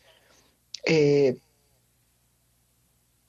porque los fines que yo busco, o sea, ahora en este episodio hemos hablado mucho del, pues, del lado de la foto de calle, ¿no? Pero en realidad mis trabajos más recientes y a los que ahora les dedico mucho tiempo es a la parte documental y en la parte documental que yo hago también hay una fuerte intención eh, narrativa y social, ¿sabes? Eh, son proyectos, eh, por ejemplo, el proyecto que estoy haciendo en Cuba, bueno, es un proyecto que, que busca dignificar o, romper con muchos de los clichés y, de los estereotipos que giran en torno a, Cuba y al pueblo cubano, ¿no? Eh, que haya fotos de este proyecto que estéticamente puedan ser poderosas, que se puedan considerar artísticas, es como un eh, valor añadido, ¿sabes? Pero mi interés no es solo el arte per se, sino mi interés principal es la historia, la narrativa y, el mensaje ¿no? que, se busca dar al respecto. Entonces, yo creo que la fotografía, eh, eh, cada quien le puede poner la etiqueta. A mí no me gustan las etiquetas, ¿no? Eh, te digo, yo me considero fotógrafa porque pues ese es mi vehículo, es mi oficio, la, cámara es mi, vehículo para lograr lo que quiero lograr, no lo, no, lo sé hacer de otra forma, ¿no? Eh, habrá quienes organicen eh, un meeting o escriban un artículo súper poderoso o eh, organicen colectas o ayuden eh, legalmente gente, sí. Para mí, mi manera de, relacionarme con el mundo, de aportar y, de, sí, de sumarme a, lo que sucede, pues es a través de mi cámara y de las historias que cuento con mi cámara. Eh, no yo no creo que necesariamente una foto tenga que ser bella, por ejemplo. Creo que al principio del, del podcast eh, lo dijiste, que a través de la belleza de la fotografía, a veces la fotografía no es bella. La fotografía puede ser desgarradora. Eh, a mí hay gente que ha, visto algo de mi trabajo y me dice, oye, pero pues esto yo no lo colgaría en mi casa. Pues es que no está hecho para que lo cuelgues en tu casa. Eh, sí, pero pues, este, me dicen, es que vas a Cuba, y yo pensé que ibas a traer fotos así súper estéticas, súper bonitas. Digo, sí las hay algunas, pero, pero pero ¿por qué tenemos solo que pensar que la fotografía es algo que visualmente nos va a enriquecer el ojo? Eh, hay fotos que no son bonitas, pero que son necesarias. Creo que son más necesarias las fotos no bonitas que las bonitas, ¿no? que, las, bellas, que haya belleza, sí. La belleza es, es claro que necesaria en el mundo, eh, pero pero yo no creo que la foto tenga que ser bella. Creo que eh, la foto es tan diversa como lo voy a comparar con la arquitectura, ¿no? Eh, una bodega no tiene que ser bella. Ajá. Eh, tiene que ser útil o tiene que ser bien ventilada. No sé, hay cosas que se prestan para ser bellas y hay cosas que no. Y creo que la fotografía es es más eh, qué misión le quieres dar eh, y, cómo te defines tú como, como fotógrafa o fotógrafo. Entonces, la parte de es un arte o no es un arte, pues es muy filosófica porque también es un arte fotografiar la miseria o la tristeza o, la guerra. Eh, pero... Sí, porque al final del día tiene que ver con, la sensibilidad y visión única que tiene el fotógrafo. Así creo es. Que esa parte sensible y especial y, visión única que pueda tener, por ejemplo, un fotógrafo de guerra o, Exacto. o, como dices tú, la miseria, también, desde mi punto de vista, también es arte.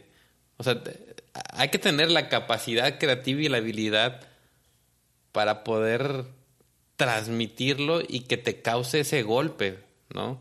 O sea, creo que, por ejemplo, en tu caso, cuando recibiste este comentario de esta persona y, esa era tu intención, mostrar eso, me imagino que te has de haber sentido orgullosa de decir, bueno, está causando mi fotografía lo que yo quería que causara, ¿no? O sea, mm, por ejemplo, cuando hay una guerra y un fotógrafo trae una imagen eh, tan sorprendente que inmediatamente eh, te impacta y te llega al corazón y hace que la gente voltee a ver qué es lo que está pasando, qué es lo que está sucediendo en ese lugar. Está cumpliendo y, al final del día, eh, desde mi punto de vista, se me hace como un arte, ¿no? Porque no es tan fácil poder transmitir a través de una imagen.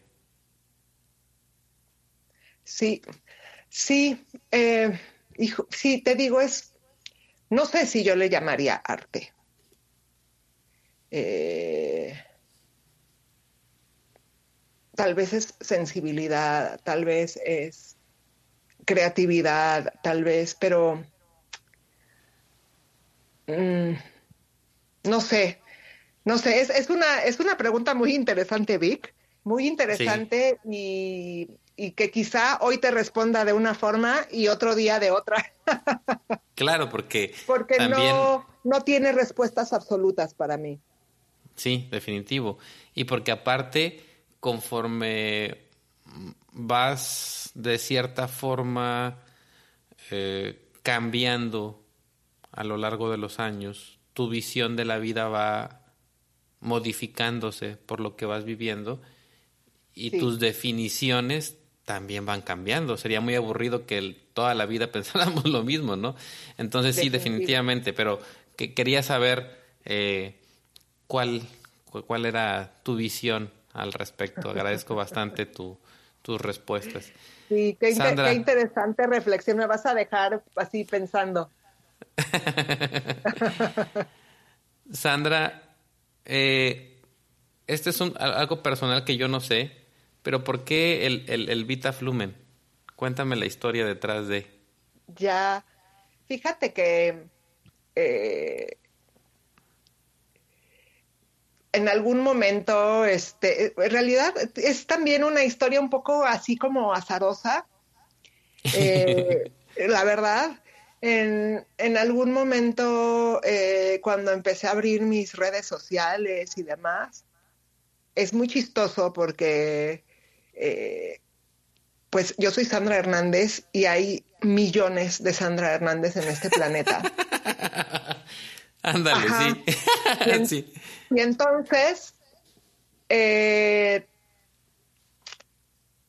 incluso es, es, es, una situación que me ha llevado hasta problemas casi legales. O sea, a mí me han detenido en aeropuerto en Estados Unidos porque cada vez que paso hay una Sandra Hernández buscada por la ley, literal, ¿no? literal. Entonces, en lo que comprueban que no soy yo, pues siempre, o sea, casi siempre ya, ya tiene un rato que no me pasa, pero hubo una época donde cada vez que viajaba me llevaban un cuartito y me investigaban, y me dejaban ir, ¿no? Y yo decía, caramba, o sea, esto de tener un nombre muy común, pues tiene sus ventajas, y, pero también estas desventajas, ¿no? Entonces, cuando yo empecé a abrir mis redes sociales, pues obviamente que Sandra Hernández ya estaba ocupado. Sí, claro. Y justamente cuando empezó toda esta cosa de redes sociales, yo tenía un blog. Como te dije, a mí me gusta escribir desde que tengo memoria. Y este, y al estar buscando el nombre del blog, eh, me encontré con esta frase en latín que quiere decir eh, que la vida es como un río y que hay que dejarse llevar por ese río. Y eso, eso quiere decir vita flumen. Es, un, es una eh, frase en latín que quiere decir eso. Y yo así le puse a mi blog, vita flumen. Eh, y ahí escribía yo, mi, justamente abrí mi blog cuando me fui a vivir a Canadá. Y pues ahí contaba yo mis reflexiones y de repente ponía mis fotos de, de en ese entonces. Y así se llamaba el blog. Entonces cuando empecé a abrir mis, mis cuentas de pues de redes sociales, de Instagram y demás, pues como Sandra Hernández tenía que ponerle Sandra Hernández 2520, pues mejor le empecé a poner Vita Flumen como el nombre de mi blog. No, es que tenías que haberle puesto Sandra Hernández, la que no busca la CIA. Exacto. Sandra Hernández sin problemas legales. Sí. Expediente limpio. Sí. ah, ok. Le puse así. Y sabes una cosa, eh, esto te estoy hablando, eso fue hace, yo no sé, cuando empezó Insta, o sea, más de 15 años, yo creo. Y, que empezó el Twitter, y empecé yo primero con Twitter, luego me fui a Instagram así, o al revés, ya no me acuerdo, pero pues cuando empecé con esto, y eh, y hoy por hoy hay mucha, mucha gente que cree que me llamo Vita Flumen. o sea, que ese es mi nombre. Entonces, por eso no lo he querido soltar. Eh, y a veces digo, eh, pues será que igual ya me quedo con el Vita Flumen, pero pues por otro lado, pues yo soy Sandra, ¿no? O sea, no tengo ningún problema con mi nombre, ¿no? Este, pero es eso, de que ahora mucha gente cree que, me llamo Vita Flumen y luego me escriben, hola Vita, y así, ¿no? O me los encuentro y, ay Vita, y, me da risa. Un día me encontré a alguien eh, que no nos conocíamos en persona y, ay Vita, no sé qué, y me, y me presenta así con las personas con las que iba, miren, ella es Vita Flumen, me da risa. Entonces ya se ha vuelto como mi segundo nombre, literal y por eso lo, uso y, pues ahora yo me, me, autonombro Sandra Hernández Vita Flumen, ¿no? Porque hay pues, quienes me conocen por mi nombre y quienes me conocen por este seudónimo. Claro, al final del día vas a terminar siendo como Cantinflas, ¿no? Exacto. Mario, como Mario, Moreno, Cantinflas. Exacto. Es cierto. Eh, Sandra, ¿con qué te quedas de esta plática? Ay, eh, me, me, quedo con, con, con, mucho agradecimiento, mucha gratitud, porque me has hecho recorrer así como, como en una mini, como un mini, mini cortometraje, ¿no? Este, una mini película de, eh, pues, cómo ha sido este, esta trayectoria. Eh, eh, agradezco también como tu curiosidad, ¿no? Y tu interés por saber este tipo de cosas que normalmente de las que no hablamos, ¿no? Justo antes de, de comenzar eh, el podcast hablábamos tú y yo, ¿no? De la, importancia de, o del, no es que sea importante, pero de cómo puede cambiar el conocer a la persona más que al trabajo, eh, porque nos da otra perspectiva, ¿no? Nos, nos ayuda a entender mejor eh, lo que hacemos y, y pues agradezco tu curiosidad, ¿no? Por conocer la, la persona detrás de, de, lo que se ve. Y, con una plática súper amena, me quedo muy, muy agradecida, Vic, de verdad. Muchas gracias, Sandra. La verdad es que es bien interesante al final del día.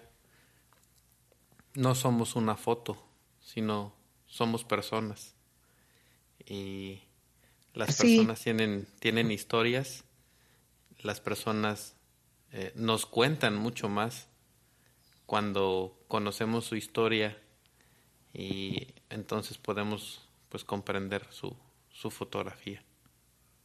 Así es. En tu, en tu foto pues es, es este obligatorio ver siempre eh, tu formación de arquitecto, ¿no? Ahí está inmersa y, creo que pues te va a seguir toda la vida y como te digo también en, tu formación como persona, ahorita que platicábamos pues también se ve eh, esta, esta disciplina sobre todo, porque los arquitectos también son muy disciplinados, digo, digo no, no es que habrá uno que otro que tal vez no, pero en general hay que ser muy disciplinado. Em, Así es. ¿alguna, ¿Alguna pregunta que tú quieras hacerme, Sandra? Eh, pues quizá que tú ahora, me, gustaría, me quedé con la curiosidad cuando hablas de, procesos y demás. Ahora, pues me, da la curiosidad de, de saber tú por qué haces foto. ¿Yo por qué hago foto? ¿Foto de bodas o foto de...? Foto en general, ¿no?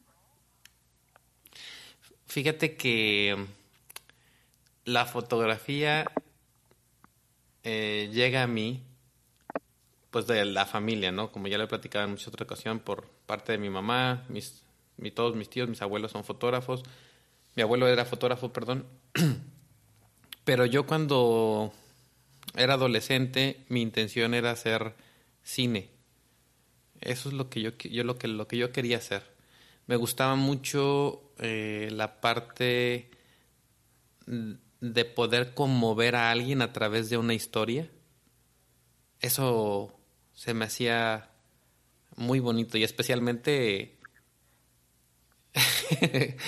se va, se va a ver chistoso, pero especialmente que la gente llore en una, en una, en una película, a mí se me hace como que una parte muy, muy padre porque estás llegando tal vez a tocar ciertas sensibilidades y no necesariamente a veces tiene que llorar una persona con una película romántica o X, ¿no? El otro día estábamos viendo una, una, una película que me hizo recordar un episodio de mi vida y no era una película romántica. Y me, y, me hizo, eh, pero me hizo recordar un mal recuerdo y, y me hizo llorar en ese momento. Pero eh, esa capacidad que tiene eh, el cine de mover tus emociones, eso fue lo que me atrapó. Cuando intento yo hacer cine, me voy a Guadalajara para estudiar artes audiovisuales. El ambiente que hay alrededor del cine fue lo que no me gustó. ya. Eh, dije no, o sea, no voy a cambiar mi esencia de persona y, tener que modificar tal vez algunos aspectos muy importantes de mi vida para hacer esto que me, que me gusta. Cuando descubro la fotografía, el, fotoperiodismo en bodas, sí. Eh, fue algo que, que me transportó al cine. y, luego lograr, sí, que eso es, uno es una de mis metas, hacer llorar a, mis clientes, ¿no? Cuando, cuando ven su primer slide de fotos, eh, quiero lograr eso, quiero que ellos revivan esos momentos que, que tal vez sea felicidad. Me ha tocado a veces que no es felicidad porque justo en el momento en que tomé las fotos y entregué las fotos, tal vez murió un familiar y a la hora obviamente de, proyectar el slideshow hay un impacto mucho más fuerte. Por supuesto. Pero crear todas esas emociones a través de la fotografía es algo que, que me gusta. Por eso, por eso hago fotografía de bodas. Fíjate, algo curioso que platicaba ahí alguien con, con algún otro invitado. Sí. Es de que eh, la fotografía de bodas es lo que, lo que me mantiene, ¿no? Económicamente. Es mi negocio. Claro. Pero de todo el proceso de la fotografía, lo que más disfruto de la, la, fotografía de bodas es la parte humana el día de la boda, o sea, el estar en contacto con, con la gente, conocer gente nueva, conocer, eh, conocerlos a ellos, eh, su familia, eh, ese momento y el momento en que les voy a, les voy a entregar el, trabajo y ver su reacción. Ay, qué padre, sí, debe ser súper emotivo. Eso para mí es el pago. Sí, porque la, la, fotografía de bodas, cuando ya tienes muchos años en, en, en, el trabajo, pues ya sabes cosas que siempre van a suceder, ¿no? Claro. Ya sabes que, por ejemplo, si no hubo un primer, eh, una primera vista entre el novio y la novia, pues seguramente cuando la novia esté entrando al altar, pues el novio va a llorar, la novia tal vez va a llorar cuando deje a su papá, en fin, son cositas como que siempre se repiten, ¿sí? Ajá. Entonces, de, de, cierta forma, tu proceso eh, se va volviendo cada vez más especialista en esos momentos. Pero cosa que, por ejemplo, no me sucede cuando hago este fotografía en la calle, ¿no? Claro. Ahí voy, ahí voy haciendo lo que a mí se me pega la gana y, aparte eh, siempre va a haber algo nuevo, no va a ser la misma gente, no va a ser la misma luz. El, poder descubrir un lugar con la cámara este, es algo muy bonito porque empiezas a ver ya no como una persona normal, sino empiezas a observar cosas que normalmente deberíamos de verlas, pero que dejamos que la vida nos deje de sorprender, como eh, este, la hermosa luz que puede acariciar las hojas o los árboles en la tarde, ¿verdad? Este, esas cositas que a veces dejamos pasar por alto, ¿no? Pero eso es lo que, esa es la razón por la que hago fotografía de bodas y tiene que ver más, eh, para mí el, el, regalo más grande es que, que la novia o el novio llore, ¿no? Sí, o sea, finalmente emocionarlos a través de tu trabajo, lograr la emoción a través de, de las imágenes, eh, o sea, no es cualquier cosa. Claro que entiendo lo que dices y qué bonito. Sandra, yo me quedo con, con la parte de que nunca olvidemos dejar salir a ese niño que tenemos adentro. Ay, sí, qué bonito. Eh, creo que esa es la enseñanza más grande que me has dejado en, en, en esta plática y que nunca es tarde abrirle la puerta a ese niño porque tal vez a veces pensamos, como lo comentaba Lu en su plática, ella a los cincuenta y tantos años decidió hacer lo que verdaderamente le apasionaba y decía, nunca es tarde, ¿no? Aviéntate, haz las cosas. Entonces, si hay alguna espinita que tenemos ahí, ¿verdad? De que desde pequeños queremos lograr, pues abramos la puerta a, a ese niño que quiere explorar, que quiere eh, ver la luz y no importa a qué edad sea, seguramente lo vamos a disfrutar tanto como lo disfrutas tú hoy día haciendo tu fotografía. Muchas gracias, Sandra, por tu tiempo. No, pues soy yo la que agradece, Vic. Muchas gracias. Y espero que a todos los que nos escuchen puedas este, darles tus, tus redes sociales, tu, tu página de internet, para que puedan checar tu trabajo.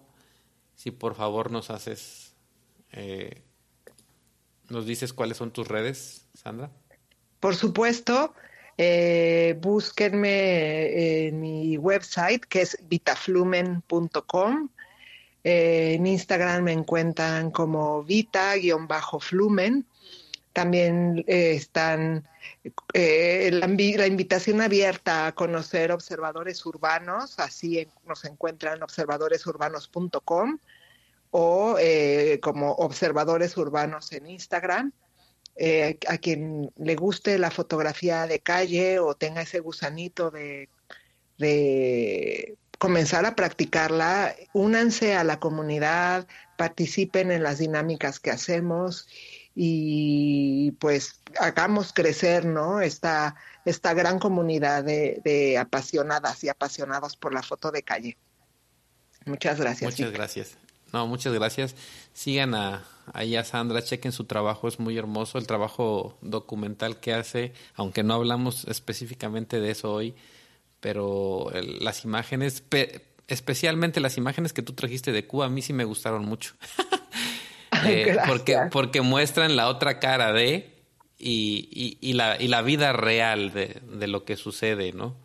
Este, sí, es un proyecto eh, bien bonito que le estoy, que la verdad tiene mucha, es un proyecto muy, muy importante para mí, pues por muchas este, razones, ¿no? Pero muchas gracias, Vic. Sí, sí. Eh, así que dense una vuelta por ahí a, las redes de, Sandra. Estaremos pendiente también de la publicación del libro, este, de la antología, porque seguramente esto es un, una cosa muy importante para la fotografía en, en, México y en, como dijiste muy bien, en Iberoamérica. Así que eh, a todos los que nos han escuchado, les agradecemos por su tiempo. Ya saben, si hay algo... Perdón, eh, ¿querías comentar algo, Sandra? No, no, no, sí, sí, sí, este, que, que nada más eh, aquí confirmando lo que tú dices. sí, este, a todos los que nos escuchan, eh, les damos gracias por el tiempo que han dedicado a, a, escuchar el podcast. Si algo de lo que escuchaste te gustó, te inspiró, eh, la manera en cómo puedes ayudarme es pues poniendo tu calificación en la plataforma en que lo estés escuchando y compartiéndolo. Esto fue el Click Petatero. Este podcast es patrocinado por Fujifilm de México y fujiclick.com. Con Fujiclick, captura el mundo como nunca antes.